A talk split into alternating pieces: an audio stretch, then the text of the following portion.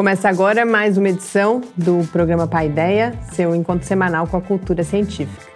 No programa de hoje, a gente comenta as principais notícias da semana, volta a falar de fake news e, na entrevista, a gente fala sobre saúde mental. Fique com a gente. Começa agora o seu encontro semanal com a cultura científica. Programa Paideia. Ciência, informação, conhecimento e muito bate-papo no seu rádio. Apresentação: Adilson de Oliveira e Mariana Petzo. Uma realização do Laboratório Aberto de Interatividade Lábio Fiscar e do Centro de Desenvolvimento de Materiais Funcionais CDMF. Apoio: Fundação de Amparo à Pesquisa do Estado de São Paulo e Conselho Nacional de Desenvolvimento Científico e Tecnológico. Programa Pai Ideia, o seu encontro semanal com a cultura científica.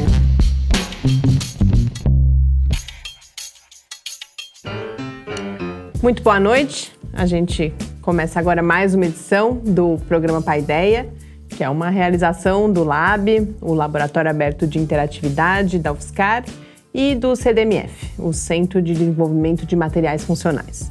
O programa vai ao ar todas as terças-feiras, nas redes sociais, no site do Lab e às 8 horas da noite também na Rádio Fiscar em 95,3 FM e em www.radio.fiscar.br também no aplicativo.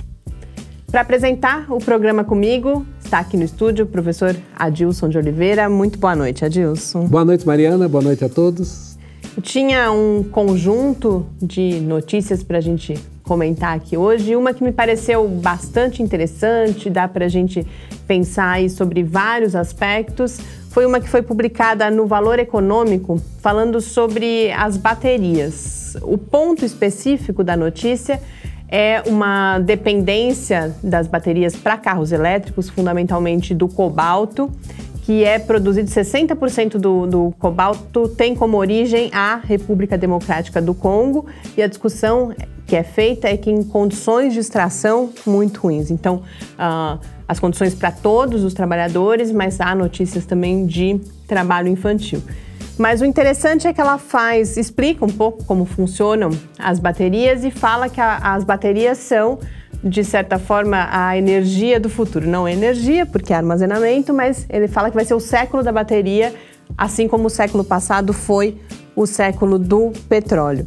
É interessante isso, acho que nem, nem eu, pelo menos agora que eu tenho lidado mais com, com isso, pensei, mas não, não tinha ainda percebido essa relevância da bateria hoje em dia, que não é só para os carros elétricos, inclusive, né, Adilson? É verdade, todo mundo tem um celular e um celular funciona com uma bateria, né? E, e é fundamental essa questão da gente ter esse armazenamento de energia para poder usar a energia elétrica, né? No nosso dia a dia, quando a gente usa, coloca um aparelho na tomada, a gente está pegando a energia que está sendo produzida constantemente lá na usina hidrelétrica, ela não está armazenada em algum lugar. Diferente quando a gente sai com um carro. Um carro a gente enche o tanque de combustível, coloca 50 litros de combustível, você tem uma grande quantidade de energia armazenada ali no combustível que você vai queimar para o carro andar. Se você não usar mais o combustível fóssil, ou seja, um combustível que queime, seja a gasolina, seja o álcool, que é, é, um, é um outro tipo de combustível, você vai ter que armazenar energia de outra forma. E aí o seu tanque de combustível se chama bateria. E o grande desafio da bateria é esse, né? Porque elas têm um problema tecnológico de limitação e um problema de uso, né? Porque toda vez que você usa uma bateria, carrega, descarrega, carrega, descarrega, ela tem um tempo de vida útil. Então, isso que transforma o desafio. Então, essas baterias de íon lítio que todos os celulares usam hoje foi um avanço porque elas conseguem durar mais tempo. Né? Mas a gente já percebe, um ano, um ano e meio depois de uso de um celular, as baterias já começam a ficar viciadas, né? como costuma dizer. E o grande desafio do carro elétrico, que ele tem inúmeras vantagens, mas o desafio dele é a tecnologia que ainda depende de coisas como, por exemplo, um metal como o cobalto. Ou mesmo no próprio carro elétrico, você depende de muitos outros metais principalmente terras raras que estão na China, principalmente, para fazer os dispositivos magnéticos que um carro elétrico precisa usar. Então você está num ponto que você tem que fazer uma revolução nos materiais. Você precisa quebrar o paradigma existente de armazenamento de energia e buscar outras rotas, outras alternativas. Senão você não vai poder ter carro elétrico em larga escala. Esse é o, é, o, é, o, é, o, é o grande desafio. Ou mesmo, todo mundo queria ter um celular que pusesse uma vez por mês só você carregar ele, né? Todo mundo adoraria, né? Ter um celular que funcionasse assim. Mas você faz máquinas mais potentes, consomem mais energia, requer baterias mais é, sofisticadas. É, você falou da capacidade de armazenamento, da durabilidade, e eles colocam aqui a questão da segurança também. Por Sim. exemplo, uma das alternativas que está sendo estudada, e eles falam bastante aqui, é que os eletrólitos, que hoje são líquidos, sejam eletrólitos sólidos. Mas Isso. até hoje ainda não se fez um eletrólito sólido que funcione em temperatura ambiente. Esse é um dos desafios, por exemplo, nessa revolução que é. precisa ser feita. É, existem muitas formas eh, importantes aí de você transformar materiais, né, transformar energia elétrica. Né? Você precisa ter algum dispositivo dispositivo que transforma. Então a gente mesmo trabalha com materiais multiferróicos, são materiais que você consegue acoplar parte magnética com parte elétrica, ou seja, uma, um acionamento magnético pode gerar um sinal elétrico, um acionamento mecânico, né, que nem a piezoeletricidade, você aplica uma pressão, ela produz eletricidade. Então todos esses dispositivos estão ainda no estágio embrionário, porque justamente é um desafio tecnológico de ter um material adequado para daí você poder fazer um produto que, que resolva, então, que aplique, né? Bom, como eu anunciei no começo do programa, hoje a gente fala também de fake news. Eu já registrei algumas vezes por aqui a minha impressão de que há um frisson um pouco exagerado sobre as fake news e afins na mídia como um todo e particularmente na imprensa brasileira. E isso só cresce com a proximidade das eleições. Nessa edição, então, de Mídia Ciência, eu faço uma análise de como a ciência pode nos ajudar a atravessar essa fase que a gente está vivendo. Mídia e Ciência. Resumo semanal comentado das principais notícias sobre ciência e tecnologia do Brasil e do mundo. Durante o mês de agosto, para qualificar um pouco essa minha impressão de um certo exagero na cobertura sobre fake news, eu anotei sistematicamente e categorizei as notícias sobre fake news, redes sociais e outros assuntos relacionados que foram publicadas nos quatro jornais que eu acompanho diariamente: a Folha de São Paulo, Estado de São Paulo, o Globo e o Valor Econômico. Eu registrei quase 80 ocorrências. Entre os temas abordados, o mais frequente, com folga, foi o uso das redes sociais por partidos e candidatos nas eleições.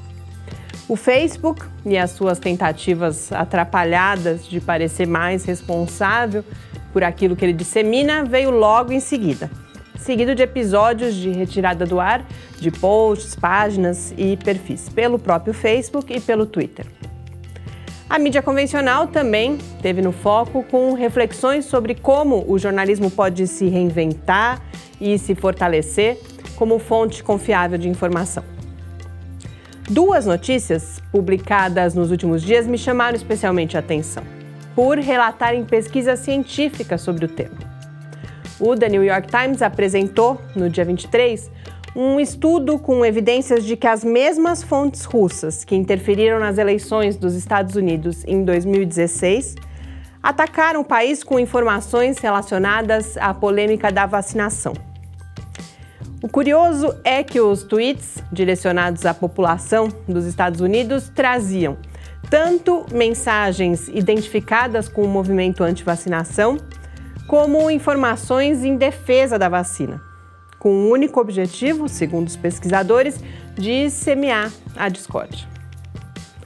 E ao que tudo indica, as redes sociais têm sido muito bem sucedidas nisso. Um outro estudo encontrou evidências de relação entre o uso acima da média do Facebook e escaladas de violência contra refugiados na Alemanha. Os autores sugerem que as causas estão vinculadas aos algoritmos, que amplificam determinadas mensagens em detrimento de outras e nos direcionam para grupos que pensam como nós. E também a tendência humana de reagir com mais veemência a mensagens com alta carga emocional. As pesquisas vão ajudando a gente a entender como as redes sociais estão alterando a sociedade, moldando mundos paralelos e, desse jeito, transformando a própria ideia de realidade. Compreender esses processos é indispensável para planejar estratégias de combate aos seus efeitos negativos e também de aproveitamento máximo dos seus possíveis aspectos positivos. E nesse sentido, é para se comemorar que surjam cada vez mais estudos empíricos que nos ajudam a ir além do desfile de opiniões que é mais comum na abordagem desse assunto. Mas esse não é um esforço trivial e precisa envolver diferentes áreas do conhecimento, como ilustram as pesquisas que foram noticiadas, que envolveram economistas, psicólogos, cientistas sociais e profissionais da saúde, entre outros. Além disso, essa construção não acontece de um dia para o outro, já que a gente está lidando com fenômenos que são relativamente novos e eh, precisa-se de um tempo, tanto para a gente amadurecer o nosso olhar para esses fenômenos, quanto para acumular um corpo de conhecimento que seja significativo. Mas a gente começou e esta já é uma boa notícia. Em um texto publicado também recentemente no Valor, o jornalista e professor Carlos Eduardo Lins da Silva também comenta os estudos nessa área e, além de fazer um diagnóstico muito interessante, do problema, ele propõe algumas linhas para a busca de soluções. Essas linhas envolvem justamente essa construção de conhecimento, a regulação das mídias, a revitalização de instituições como o próprio jornalismo, as escolas e universidades, governos, partidos políticos, entre outras, e a educação para uma relação crítica com as mídias. Eu recomendo. Boa leitura e até a próxima semana. Estamos de volta com seu encontro com a cultura científica. Estamos de volta aqui no Paideia e foi muito interessante esse exercício que eu, que eu pude fazer de, de registrar realmente as notícias. Foram quase 80 notícias, principalmente ligadas às eleições, mas uh, me chamou de fato a atenção que só agora começam. É lógico que a gente já teve outros antes, mas na mesma semana a gente teve dois anúncios aí de estudos uh, sobre as. não exatamente sobre as fake news, mas sobre todo esse ecossistema, de certa forma, que causa essa vem sendo chamada de epidemia de desinformação, inclusive, porque há várias críticas até mesmo ao uso do termo fake news. E é interessante a gente pensar isso, como o, as pesquisas, os estudos científicos podem nos ajudar também a caminhar no sentido de combater isso que, sem dúvida nenhuma, é uma crise de informação que a gente está vivendo. Né? É justamente o um ponto importante, a diferença entre ter informação e ter conhecimento. Né? A gente tem, tem uma avalanche de informação hoje pelas redes sociais, pela internet, e se as pessoas não tenham um certo background para poder filtrar isso, é um desafio. Então, esse é um desafio que não passa somente pela educação, mas acho que passa pela própria mídia, né? de trabalhar as informações onde elas têm um pouco mais de substância. Por exemplo, a notícia que comentava no interior sobre a bateria, uma notícia saiu no, no, no jornal, Valor Econômico, ele contextualizou Bem todo o, o, assunto. Ou seja, você pode pegar e entender o que significa o que está acontecendo. Né? E esse é um risco que a gente está correndo com esse mar de informações. Né? É preciso ter cuidado no, naquilo que a gente encontra para saber exatamente onde a gente quer chegar. E é o caso das fake news, a gente fica com aquela história, ah, saiu na internet, né? A gente também costuma sempre falar dessas notícias envolvendo, né? Começa assim: cientistas mostraram tal coisa. Até brinquei outro dia. 90% dessas notícias que te chega pelo WhatsApp dizendo que cientistas provaram tal coisa, com certeza. Hoje em dia já é meio selo. Cientistas disseram já é selo de fake news, é na verdade. Selo de né? fake news, exatamente. Por causa que você pega o argumento da autoridade, etc cientistas irlandeses, nem diz o nome do cientista, de onde veio, só fala que é de algum lugar. Então é muito, tem que tomar cuidado com isso. Bom, e agora então, para a gente encerrar esse primeiro bloco do programa e já se preparar para nossa conversa sobre saúde mental, na entrevista a gente acompanha um episódio recente do Clique Ciência em que a professora Isabela Aparecida de Oliveira Luce, do Departamento de Terapia Ocupacional da UFSCar, fala justamente sobre saúde mental e a inclusão pelo trabalho.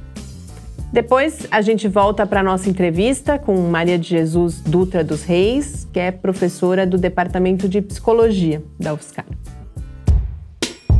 Clique Ciência.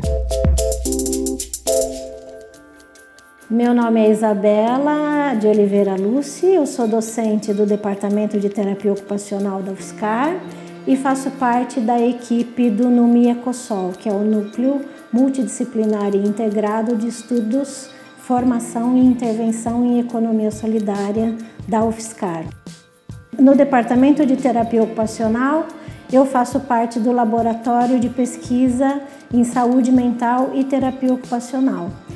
E no âmbito desses dois grupos, do laboratório e do NUME Ecosol, eu desenvolvo alguns projetos de eh, extensão e pesquisa é, que tem como temática principal a inclusão social pelo trabalho na perspectiva da economia solidária. As atividades de extensão elas estão direcionadas a algumas populações específicas, por exemplo, é, pessoas que têm transtornos mentais, pessoas que fazem uso abusivo de álcool e outras drogas, pessoas que se encontram em situação de rua e adolescentes e jovens que estão passando por um período de cumprimento de medidas socioeducativas em meio aberto. No âmbito dessas atividades de extensão, é, várias questões é, foram surgindo, principalmente em relação ao empreendimento econômico solidário que nós incubamos, que é o Recriarte, e ele é constituído por pessoas é, que têm transtorno mental. É, na verdade, as questões que foram surgindo são relacionadas às fragilidades e às potencialidades desses empreendimentos econômicos solidários, é, não só aqui né, em termos mais é, regionais, por exemplo, no estado de São Paulo, mas também em termos nacionais, né?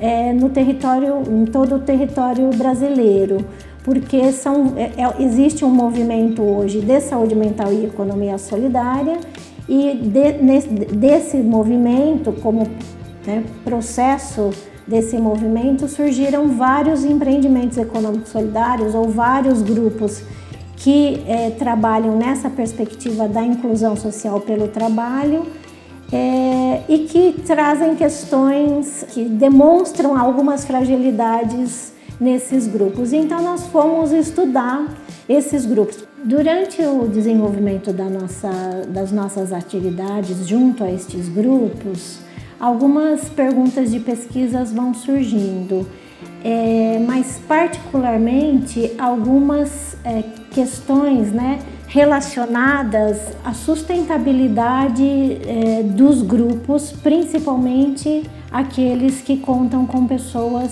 que apresentam transtornos mentais. E nós acabamos de desenvolver uma pesquisa de mestrado, na qual a gente estudou o cadastro dos empreendimentos econômicos solidários realizado em todo o território nacional pela Senais, que é a Secretaria Nacional de Economia Solidária, e nesse cadastro nós conseguimos identificar 140 grupos no Brasil com esse perfil, né, constituído por pessoas que têm transtorno mental ou ali no caso também pessoas que fazem uso abusivo de álcool e, ou outras drogas, né? Eles estão é, caracterizados dentro, é, são, são grupos constituídos por essas duas populações. E o que a gente pôde perceber é que nesse estudo, particularmente, é que as fragilidades apresentadas por esses empreendimentos é, principalmente relacionadas à sustentabilidade do grupo e à geração de renda né, compatível com as necessidades das pessoas, elas não são é, particulares desses grupos, como era a nossa hipótese. Né? Então, a nossa hipótese era que essa era uma, uma particularidade de, dos empreendimentos econômicos solidários do campo da saúde mental.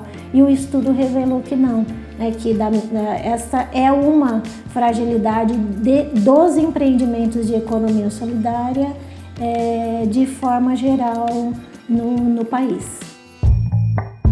Estamos de volta com seu encontro com a cultura científica. Entrevista.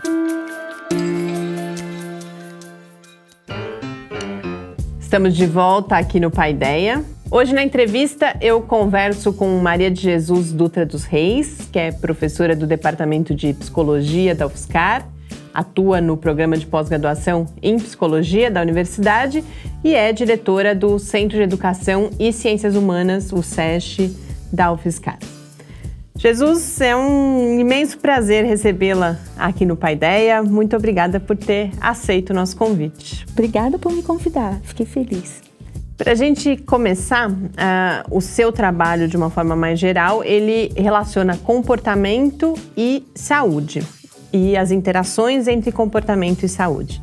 Então, eu queria que, muitas vezes, quando a gente fala comportamento e saúde, são palavras comuns, né, do nosso cotidiano, mas na sua área de trabalho, do que, que a gente está falando quando a gente fala de comportamento, de saúde, dessas interações e por que, que é importante olhar para elas? Bom, saúde, o mais comum da gente definir é da Organização Mundial de Saúde, que é o bem-estar físico, bem-estar no sentido do seu corpo estar é, funcionando, está funcionalmente é, te permitindo viver a vida com, é, conforme a sua idade, conforme as suas, suas funções, podendo andar e vir. Um bem-estar mental, as suas funções perceptivas, cognitivas, emocionais, afetivas. Uhum. Se você perceber essas condições de concentração, de memória, de afeto, um bem-estar né, integral e, naturalmente, o bem-estar social, poder estar convivendo com pessoas, é, trabalhando, conseguindo se manter, conseguindo ter autonomia. Então, saúde no sentido mais amplo, não só de ausência de doença, mas no sentido da Organização Mundial de Saúde, de você ter bem-estar em todas as dimensões possíveis, né? Então esse é o conceito de saúde que a gente no nosso grupo de pesquisa tenta até descreve no, no planejamento estratégico. Seria a meta de constituição de saúde. Comportamento é uma coisa mais sofisticada em psicologia, né? Mas eu vou começar com defini uma definição muito ampla do Catania, que comportamento é o que os organismos fazem. Uhum. Então, nós fazemos, os organismos vivos em geral, e aí não é somente os Homo sapiens, a nossa espécie, mas em geral o comportamento é aquilo que a gente faz. E a gente faz para sobreviver, a gente faz para interagir com o mundo, nessa interação.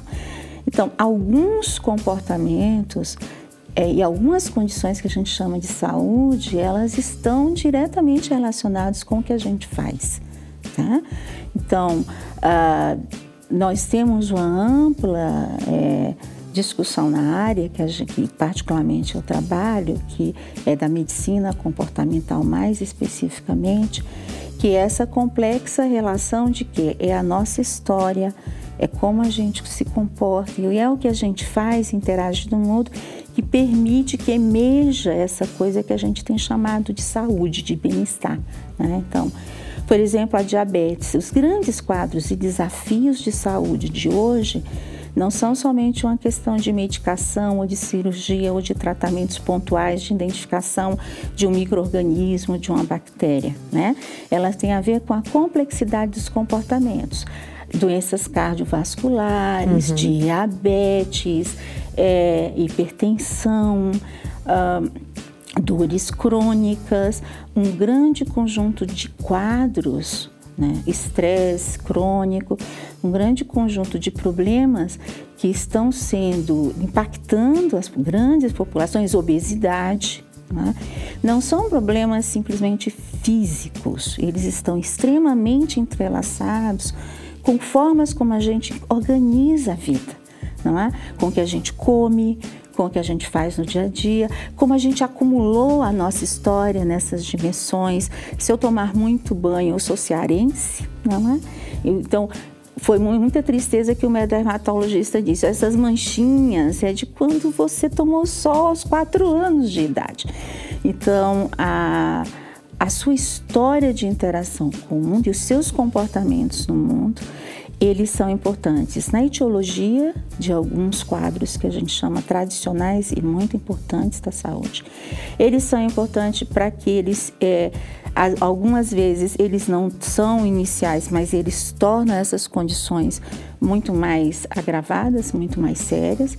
Alguns comportamentos, na verdade, diminuem a intensidade de uma boa alimentação diminui o impacto do quadro da diabetes, por exemplo. E alguns comportamentos são necessários para que você, em si, inclusive, faça adesão aos tratamentos que são te passados. Uhum. Tomar remédios, mudar a alimentação, fazer práticas com fisioterapeutas são comportamentos. Uhum. Então, então a gente chama que na área de medicina comportamental a gente lida com essa com esse espectro, os comportamentos, identificar os comportamentos que produzem a doença, aqueles que promovem e tornam ela mais aguda ou aqueles que na verdade curam, dão resiliência, aqueles que previnem, que seria o ideal? Uhum. Né? E, particularmente, uma vez que a doença está lá, como promover comportamentos de adesão a práticas que a gente conhece, que na verdade é agiliza, catalisa o cuidado. Então, uhum. todo esse espectro é objeto da, da análise de comportamento dentro da medicina comportamental. Porque muitas vezes as pessoas têm a informação, mas elas são incapazes de mudar os seus hábitos, seus comportamentos em função dessas informações. Então, Exato. Então, então, ou seja, não é uma questão apenas de estar no plano racional. Ela Isso. vai, ela vai além Exato, disso, disso, né? Ela vai além disso, né? É, é, muito comum as pessoas terem comportamentos que elas mesmas se sabotam. É exato. Né? É. E muitas vezes a origem disso está muito profunda, né?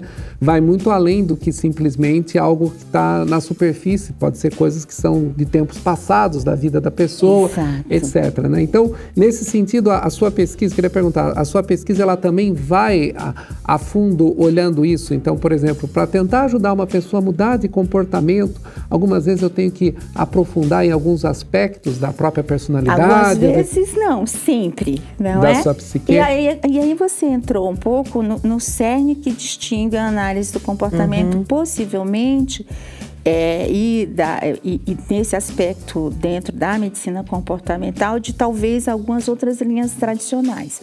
A análise do comportamento é uma ciência que, que se constitui é, definindo que a gente gostaria de entender a interação do organismo com o ambiente e o ambiente de uma forma complexa. E uma, uma, uma, um pressuposto importante que a gente tem é que o que a gente faz não é produto somente do atos de vontades, das nossas personalidades, simplesmente como se fosse assim. O homem tem um livre-arbítrio, ele é um ser superior, é um ser com uma mente e com uma vez que ele se determina, se ele tiver vontade, se ele tiver força de espírito, se ele realmente se dedicar, né, ele vai vencer todas as coisas. Esse homem não é a ontologia da análise do comportamento. Né? Uhum. Para a gente, o que é importante, o que nós fazemos, o que nós sentimos sobre nós mesmos, é, é um produto de uma complexa interação entre o organismo, esse indivíduo que sou eu hoje, mas também um ambiente super complexo que me trouxe até aqui. Né? Então, é, a gente define inclusive o ambiente de uma forma um pouco mais sofisticada, porque ambiente é uma condição importante para a gente. Nós temos dois ambientes que nós precisamos descrever ao falar de comportamento, que é o ambiente histórico, respondendo à tua questão, então, como era o seu hábito alimentar na infância, como as pessoas. Tem família que toda a ideia de alegria é comer. Uhum. É para churrasco, é juntar as famílias italianas, é ter, né, no Amor Ceará. É igual a comida. Amor é igual a comida. A avó chega lá, você ela coloca aquela, aquela quantidade de doce e você it's heaven, né? Uhum. Você fica assim, ai meu Deus, é o Madeleine do Proust, uhum. né? Então, a comida, então quando você coloca o ato de você, quando uma, o, o Proust escreve o ato de sentir o sabor, né? É um comportamento, alimentar, mas eh, descreve claramente que neste momento em que eu estou saboreando, saboreando a Madeleine, a minha história está aqui, né? o meu uhum. afeto está aqui, as condições. Então, há um, um ambiente histórico que neste momento ele é importante para o que eu faço e o que, eu, o que hoje acontecer comigo nessa interação alterará a minha possibilidade de comportamentos amanhã e indefinidamente. Então, o fluxo de aprendizagem, a minha aprendizagem altera. Então, essa interação com o ambiente para a gente é muito sofisticada. Então, você tem que considerar essa história do organismo ao longo do tempo você tem que considerar o ambiente biológico, porque há uma história filogenética de seleção de um corpo. Então, o organismo que se comporta, então é em função da minha biologia, talvez eu tenha sistemas mais vulneráveis do que o outro. Então, algumas pessoas são mais vulneráveis na respiração, outras são mais respira é, é o seu sistema gástrico que impacta mais rapidamente, outros são sistemas respiratórios, outros são os afetos. Então, são condições mais cognitivas, afetivas. Então, ambiente histórico, ambiente biológico, ambiente físico, que é isso aqui, né? Essas mesas, cadeiras, é, o que eu comi exatamente um pouco antes, o fato de não ter dormido bem, de fiquei pensando, nossa, eu vou parar para a ideia, né? E o ambiente social. Nós somos profundamente afetados por outras pessoas. Uhum. Não há um ambiente tão sofisticado para nós mesmos do que outras pessoas. Se eu estivesse nessa sala sozinha, mesmo com essas câmeras filmando, possivelmente as minhas respostas emocionais, e eu estou nervosa, gente, né? possivelmente as minhas respostas emocionais seriam muito diferentes. A forma como eu estivesse falando seria muito diferente. Então, é, voltando à tua questão, depois desse longo prelúdio, adiantando questões, né? É, uma, uma, quando eu sei de uma informação, e é isso que a gente parte desse princípio, é, é, muito, é, é uma certa ingenuidade achar que a informação simplesmente, olha, você está com efizema, você tem que parar de fumar, né? Então, se você acredita que simplesmente dizer a alguém, para de fumar, vai. amanhã ele vai uhum. parar de fumar, né? é algo até ingênuo da nossa perspectiva, porque as consequências e a construção e a função do fumar na vida daquela pessoa é muito, é muito diferente para cada um. E se você de fato não percorrer com essa, tá com aquele indivíduo, porque o que faz você fumar, por exemplo, fumar tem dimensões. Você fuma porque você sente falta da nicotina do cigarro, né? Você fuma porque você não consegue tomar café sem sentir o sabor da nicotina. Outros fumam porque tem amigos que bebem no bar. Então nunca compro cigarro, mas quando eu estou com os amigos no bar, eu já vou lá filando. Você me empresta, até dá a impressão até que ele vai devolver, mas ele pede o cigarro, né? Então, fuma, é, é essa sutileza que a análise do comportamento constrói e a medicina comportamental. Pessoas se comportam não somente porque elas escolhem, elas têm vontade, mas essas escolhas não são aleatórias. Elas têm história, elas têm emoções, elas têm um passado, elas têm funções na vida das pessoas e elas só serão capazes de mudar se ela mesma como protagonista, nem sou eu como psicólogo ou médico dela ou fisioterapeuta, ela identificar essas condições e ela se tornar um agente das mudanças no ambiente, nela mesma, para conseguir se comportar de uma forma que promova a saúde.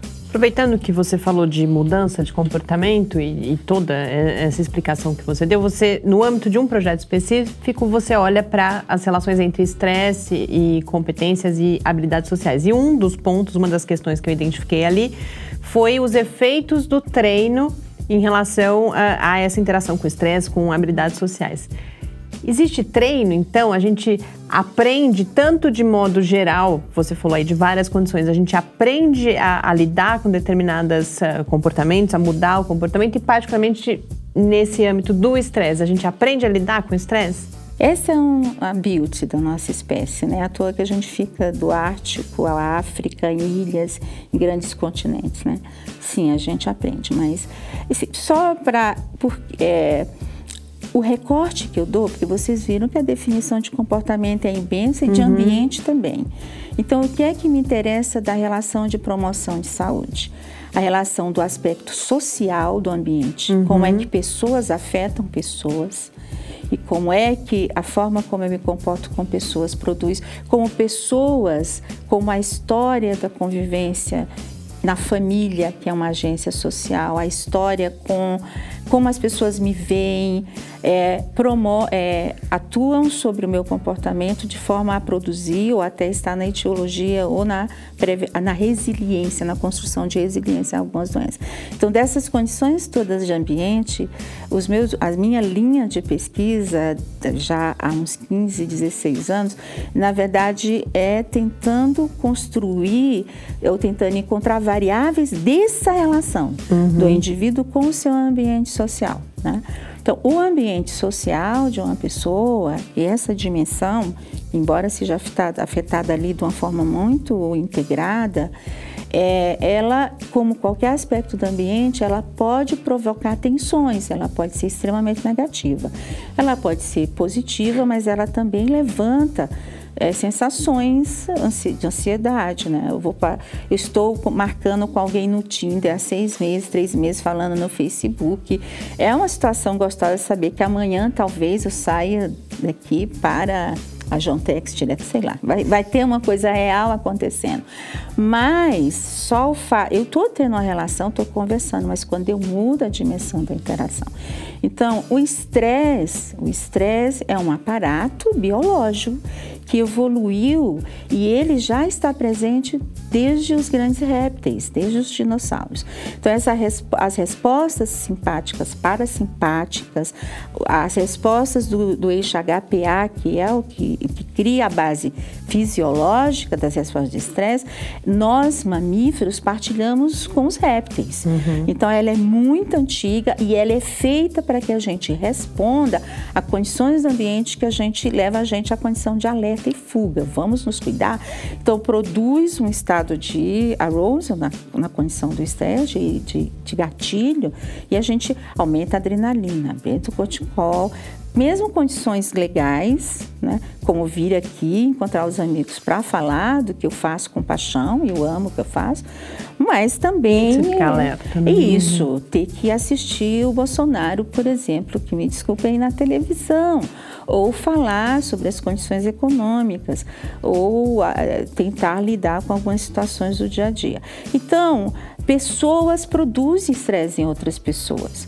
E o adulto, e eu, eu trabalho particularmente com adultos, você tem as relações de trabalho com seus pares, com os seus chefes, com as, as, demandas sociais que vêm sobre o trabalho, em particular na academia, que é uma condição de sofisticação de resposta, em que você tem que criar em cima de condições cognitivas sofisticadas, olhando para situações conhecidas para gerar novas desconhecidas, encontrar problemas, ser criativo, falar com, com redes sociais extremamente sofisticadas, através inclusive às vezes de artigos em que você manda. O estresse do artigo, o artigo você não somente escreve o que você coletou, você escolhe uma revista pensando no assunto e no board do, do, do, do você, os pareceristas são uma agência social que vai dizer algo a você.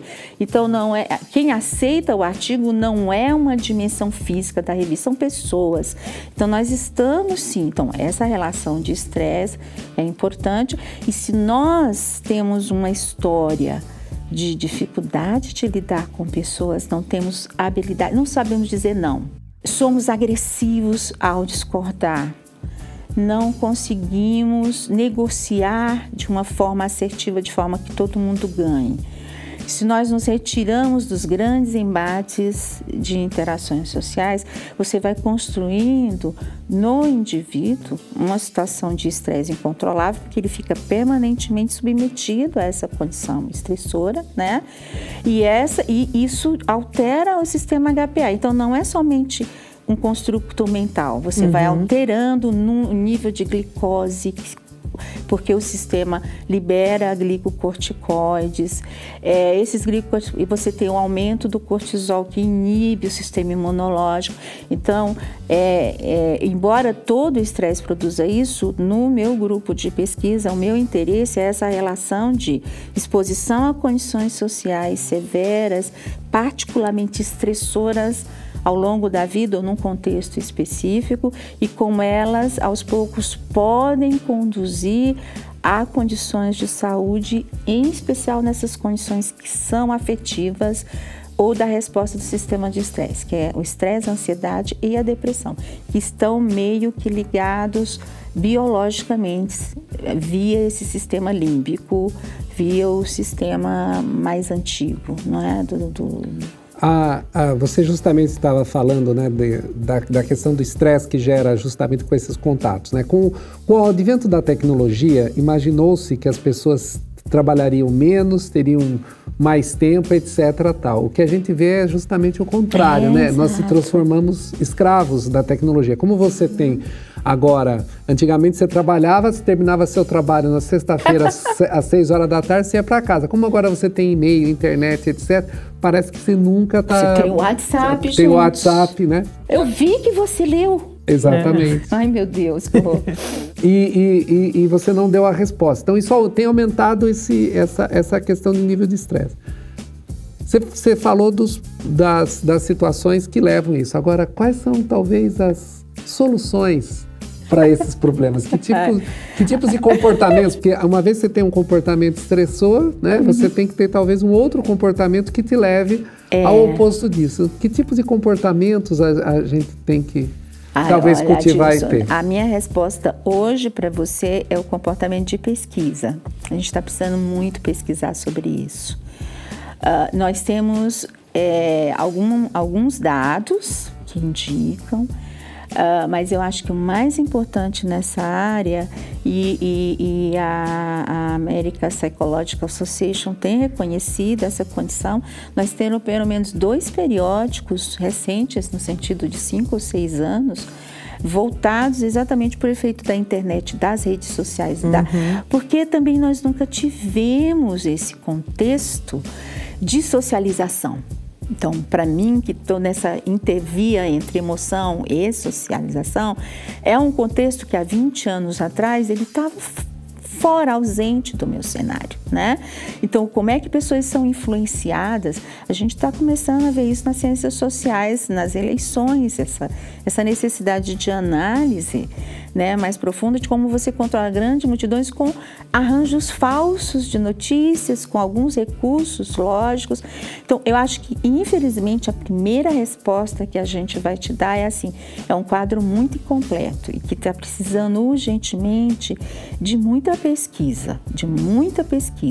Nós tivemos agora no AMPEP um grupo que, de pesquisadores que a gente constituiu esse ano passado, que são de pessoas que trabalham em áreas afins, trabalhavam estávamos juntos, mas é, agora a gente fez, está fazendo um planejamento estratégico um pouco para unir forças-tarefas diárias de pesquisa nessa condição de não só de identificação das condições sociais que produzem isso, né, mas também de desenvolvimento de estratégias ou de resiliência ou de intervenção. Né? Uhum. Particularmente, tentar produzir nos próximos 10 anos uh, pesquisas para o Brasil, porque a gente tem pesquisas fora, né?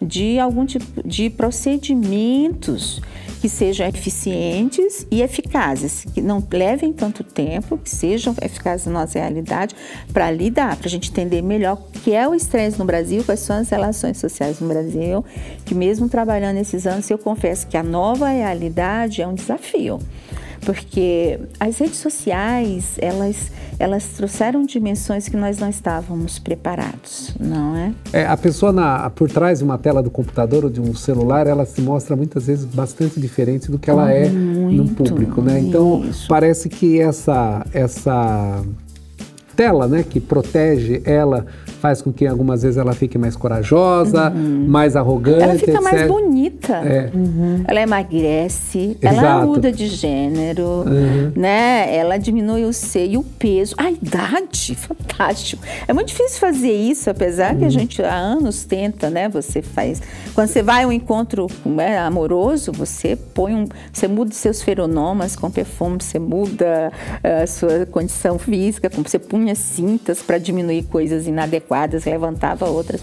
Mas enfim. agora a, gente... a, possibilidade disso aumentou, aumentou exponencialmente. Muito né? mais. Hum. É, é, é, isso. O outro, e, e, e eu acho que essa, e por isso que eu estou dizendo, a gente tem algumas hipóteses, né? E alguns dados vão nessa direção também. Quer dizer, o outro não está presente. Então, usualmente, se eu estou conversando com você, nós temos, por exemplo, vou pegar um, um contexto bem específico, ideias políticas muito diferentes. Mas nós nós estamos fisicamente próximos. Então você começa a ver se nós dois formos saudáveis, socialmente adaptados, não psicopatas, não sociopatas, nós vamos começar uma rede de linguagem física e verbal é, sofisticada para dizer as nossas ideias sem levar que o outro te dê um tiro. Uhum. Então você vai falar, olha, eu entendo, você faz uma, uma, um meandro assim, eu entendo entendo a sua posição, eu sei que com a sua história, eu até estou entendendo o que você quer dizer, mas eu não concordo com você. Né? Eu acho que é isso, isso. E aí você coloca os seus argumentos, às vezes bem violentamente diferente do seu. Você não observa essa dança de cuidado social né? um aspecto nas redes sociais. As pessoas uhum. leem comentários e elas se jogam, elas ofendem, elas gritam. Então, isso dá sinal que, na verdade, ela esquece que ela está com outra pessoa. Uhum. Uhum. Não é? Então, as redes, é, é, são relações sociais, mas essa, essa mediação da máquina, ela cria um ambiente diferente. Ela, ela retira algumas sanções legais e sociais que a gente criou para o povo viver em grupo. Porque eu não consigo né, criar limites. Eu vou lá, faço e desligo o computador. É, eu posso, vou criar essa história sobre alguém, alguém vai matá-lo, mas eu não estou lá, não é culpa minha, nem, nem tem lei para isso, entendeu? É algo, é algo é muito interessante, da, da perspectiva da psicologia, é uma área muito interessante, mas desafiadora. Como você fala, essa interação muitas vezes, você está no caso do WhatsApp, você escreve, né? Então, uma vez você coloca uma frase com um tom de ironia, mas a pessoa não lerá com tom de ironia. Então, a, então todos esses signos que você tem na comunicação, né? Eles é, desaparecem. Eles desaparecem e criam esse ambiente. Eles né? desaparecem porque a gente esquece que, na verdade, é uma comunicação escrita. Isso, Mas a gente acha que tá falando... Mas na comunicação escrita sofisticada, um artigo, uma carta, uma. Na verdade, você considera especificamente um ouvinte específico. Então, estou escrevendo para a minha mãe, estou escrevendo para a empresa que eu quero devolver a minha passagem. Então, você, na verdade, muda o tom, você usa a gramática, você usa alguns advérbios, né? E você, de fato. Você pensa para escrever. Você, você, pensa no ouvinte. É, um, é por isso que eu estudo regras também. Então, volta. Então, como, como quando você pede para pessoas fazerem coisas, por exemplo, o médico, quando você, quando você diz para alguém lá na rede social, olha, é, você tem que parar de comer tanto, você na verdade tem que identificar um pouco o que é que essa pessoa escuta. A gente não escuta tudo o que é dito. A gente escuta com a nossa história. Você seleciona, você seleciona as, as agências sociais, os grupos sociais, pelo que você quer ouvir, pelo que você vê. E às vezes nas redes sociais você tem uma validação imensa de grandes grupos sociais de ideias para a saúde extremamente perigosas. Uhum. Por exemplo, bulimia, anorexia, redes de suicídio. Então, é, não só essa dimensão do estresse para a saúde, mas toda uma dimensão né, de, de, que agutiza a condição social. Então, eu sou bulímica, eu sou anorexa e eu entro nas redes sociais, eu encontro grupos, antigamente era do Orkut, uhum. mas agora os grupos de Facebook, que glamorizam a sua, a sua condição que está te levando à morte. Então, essa é uma condição, é um exemplo dessa condição que é social, que é de interação de comportamento, né? E, com e, que, e, de algum, e tem um, um, impacto numa condição que a gente chama de saúde, de transtorno tem várias outras pesquisas sobre as quais eu queria falar aqui hoje, mas eu acho que foi muito interessante. Eh, você colocou no começo quão complexa era a ideia de comportamento. É claro que a gente teria muito mais para falar sobre ela, mas eu acho que uh, nessa conversa foi ficando mais claro o que é e como se relaciona justamente com a saúde. Espero que a gente possa voltar a falar sobre isso várias outras vezes aqui no Pai Ideia, em outras oportunidades. Foi um e muito obrigada. Foi, foi um prazer, ótimo. gente. Obrigado e obrigado a vocês. Eu conversei com a professora Maria de Jesus Dutra dos Reis, que é do Departamento de Psicologia aqui da UFSCar. E com isso, a gente encerra mais um Paideia. Nós voltamos na próxima terça-feira, mas enquanto isso, você pode acompanhar o Lab no Facebook, no Twitter ou falar com a gente pelo cliqueciência.ufscar.br. Muito boa noite. Uma boa noite a todos. Programa Paideia ciência, informação, conhecimento e muito bate-papo no seu rádio.